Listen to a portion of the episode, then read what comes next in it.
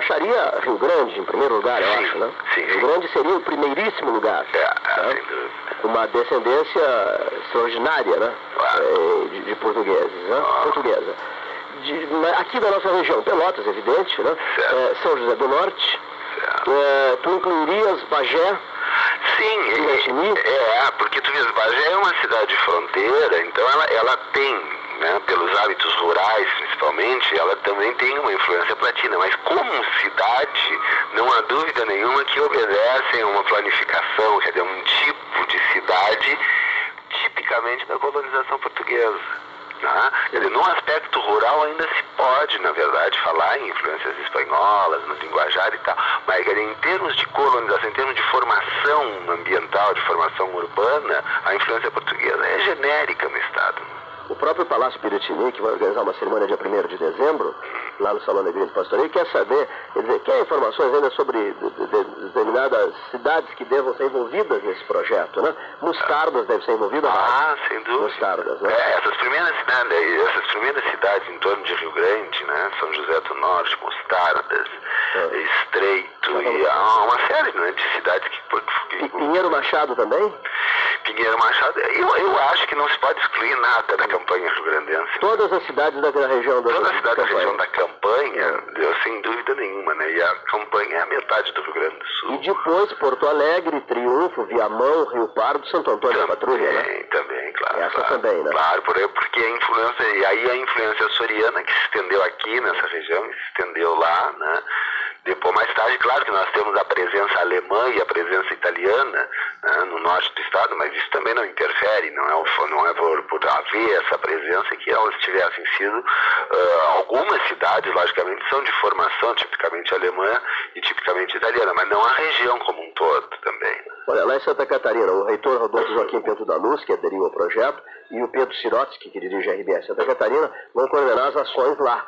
O projeto vai ser lançado no mês de março, em Florianópolis. Ah. Quer dizer, Laguna e Florianópolis. Laguna em Florianópolis, que tem uma influência soriana muito clara, né, muito evidente, a gente percebe até pela, pelo sotaque, pelo, pelo acento, pela maneira de falar dos florianopolitanos. Eu sei porque morei lá dois anos fazendo meu Exatamente. de mestrado Aliás, foi mestrado em em Florianópolis. Florianópolis. Então há uma, a influência soriana é muito, muito grande mesmo. A gente Então- percebe muito mais do que aqui. E o teu livro será lançado sobre o Brasil Português na Universidade Federal de Santa Catarina. O FSC, que também se propõe a lançar a série Os Luso Catarinenses.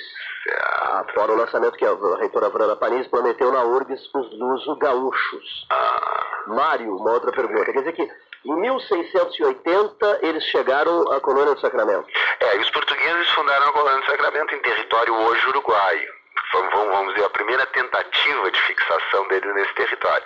Mas claro que muito ao sul, né, em território uruguaio, às margens do Rio da Prata, de fronte a Buenos Aires, quer dizer, uma, uma coisa que o Carlos Dante Moraes chama de um projeto ousado, efetivamente ousado.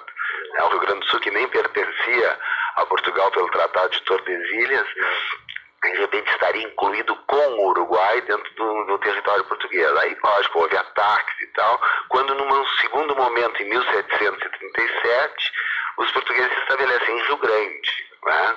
uma espécie de ponto de apoio para a colônia do Sacramento, que era permanentemente atacada pelos espanhóis. Professor Mário, depois, é, Henrique Pires, Pois não, Henrique? É, de- depois da, constru- da construção ou da fundação de Colônia do Sacramento, entre Colônia e Rio Grande, eles fundaram os espanhóis Montevidéu, né? Que seriam Isto. e teve a construção do forte esse que a gente visita aqui na, na fronteira também nessa época. É, foi assim, na ordem, nós temos a fundação da colônia do Sacramento em 1680.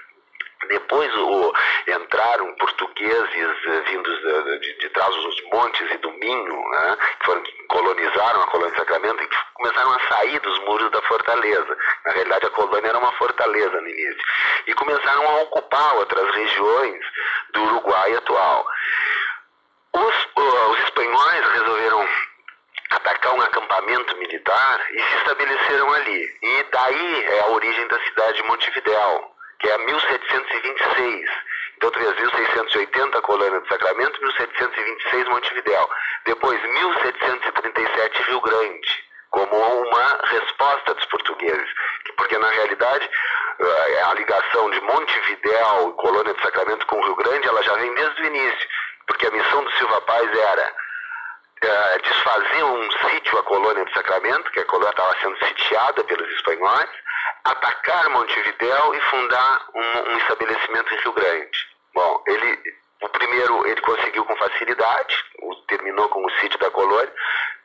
Montevidéu estava muito guarnecida naquela ocasião, ele não conseguiu nada, então ele foi a Rio Grande e lá estabeleceu um forte, né, o Forte de Jesus Maria José, que é a origem do Rio Grande, para que esse forte servisse de apoio à, à colônia do Sacramento, uma vez que entre a colônia e Laguna já havia Montevidéu nesse momento. Né? Esse, esse forte Mas... Jesus Maria José, onde ficava?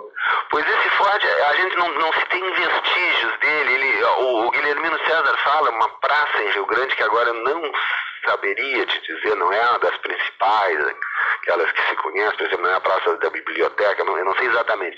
Mas ele, é, no, no, na história do Rio Grande do Sul dele, ele, ele, o Guilhermino César fala que, ela, que seria localizado esse forte onde hoje é esta praça, que agora eu não me lembro o nome.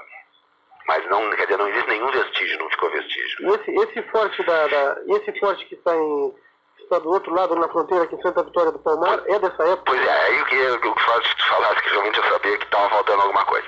O, quando os portugueses, quando se fundou em 1737 Rio Grande, eles começaram a formar os portugueses, né, a construir outras fortificações até a colônia do Sacramento. E um deles foi o Forte de São Miguel. Ah, é esse, eu não sei se é esse que tu te refere. É, são os, são os fortes que depois os espanhóis é, tomaram conta. Né? Exatamente. Então, esse Forte de São Miguel, que hoje é, uma, é um hotel, né, ele foi uh, construído pelos portugueses. Depois, quando uh, se definiu o território uruguaio, foi, passou a ser explorado pelos uruguaios, até em termos de turismo e tudo. O mesmo vai acontecer com o Forte de Santa Teresa, né, que é no caminho de Maldonado, no caminho para Punta del Este, por exemplo. E esse forte de Santa Teresa ele foi construído mais adiante, em 1762, às vésperas do ataque espanhol, porque os espanhóis entraram em fins de 62, atacaram a colônia de Sacramento, atacaram o forte de Santa Teresa, que tinha sido construído nesse ano pelos portugueses, e a, chegaram até Rio Grande, ocupando o Rio Grande durante 13 anos. Então o Rio Grande ficou pertencendo aos espanhóis de 1763 a 1776, durante 13 anos. Isso, isso acabou fazendo com que muitos migrassem para essa região de Pelotas. Exatamente. Aí nós temos a origem do povoamento da chamada Zona Sul do Estado, né? E também... E também Porto Alegre, né? Porto Porque... Alegre já tinha moradores, né? Era chamado Porto de Casais, mas primeiro, vês que nesse momento do, do, do ataque dos espanhóis, o governador se estabeleceu em Viamão. De Viamão, um pouco mais adiante, exatamente em 73, três anos antes da expulsão dos espanhóis, a capital se transferiu para Porto Alegre da Capela Grande do Viamão para Porto Alegre. Então, desde, desde esse momento, 1773, Porto Alegre é a capital do Rio Grande do Sul. Esses açorianos, na verdade, eles não vinham para Porto Alegre, né, mãe? Eles vinham para as missões, né? Porque em 1750 houve um tratado entre portugueses e espanhóis que faria com que a colônia de Sacramento fosse entregue aos espanhóis e que a, a, as missões fossem entregues aos portugueses, sete paus das missões que estavam em mão dos espanhóis. Os índios teriam que emigrar para o outro lado, né, do Rio Uruguai, e então os, o, os portugueses já tinham projetado colocar casais açorianos lá para a área, desenvolvendo no Rio Grande Sul pequena propriedade na região das missões. O tratado não deu certo e até por esse motivo é que houve mais adiante a, a, o ataque espanhol ao Rio Grande do Sul em 62. Eu não compreendi bem só a passagem ali na, na, na, tomada de Rio Grande pelos espanhóis, é, ocasionou a fuga de, de, de, da população, ou parte da população, que acabou formando Pelotas, foi isso? Exatamente, é uma população que veio da, até da colônia do Sacramento, foi atacada a colônia do Sacramento, depois o Forte de Santa Teresa em Rio Grande, né? Claro. Então os... Uh, os lotaram até Rio Grande? De Rio Grande da colônia do Sacramento foram se proteger em outras regiões do estado. Como Pelotas, 1776. Exatamente. A partir desse momento, Pelotas começa a ser povoada. Ô Mário, me diz uma coisa. E foi nessa época que veio a nossa imagem de São Francisco de Paula, que, segundo a origem, ela teria estado lá em Colônia do Sacramento, Isso. veio em fuga junto com o dono para é. Rio Grande e veio parar em Pelotas. Sem dúvida, ele foi, era o Antônio Gomes, Moreira, né, que Antônio Gomes de Carvalho, sabe hoje era o nome certo dele, ele saiu, daí ele fugiu da colônia do Sacramento nesse momento e trouxe com ele a imagem de São Francisco. Ele era morador em Mostardas, né, então ele ficou em Mostardas. Quando se criou a vila de São Francisco de Paula, a freguesia em primeiro lugar, eh, os moradores daqui pediram que ele cedesse a imagem e ele cedeu.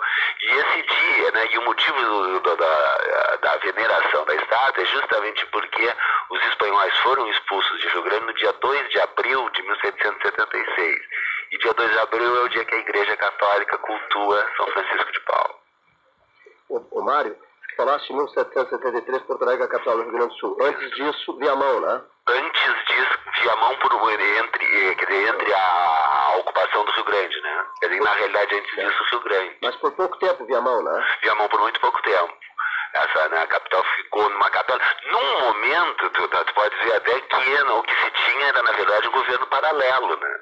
Sim. Porque nós temos os espanhóis estacionados em Rio Grande, estabelecidos Na capital ali. que era Rio Grande? Na, na antiga capital do Rio Grande do Sul, esse período se considera um período de ocupação espanhola do Rio Grande do Sul. Né? O Rio Grande do Sul ficou, em parte, ocupado. Mas claro que havia um governo, governo, digamos, paralelo, então o Rio Grande do Sul, ou tinha dois governos, digamos assim, né? um em Viamão e um em, em Rio Grande. Aí, depois que os espanhóis foram expulsos, permaneceu o governo em Porto Alegre. Interessante esse dado, hein?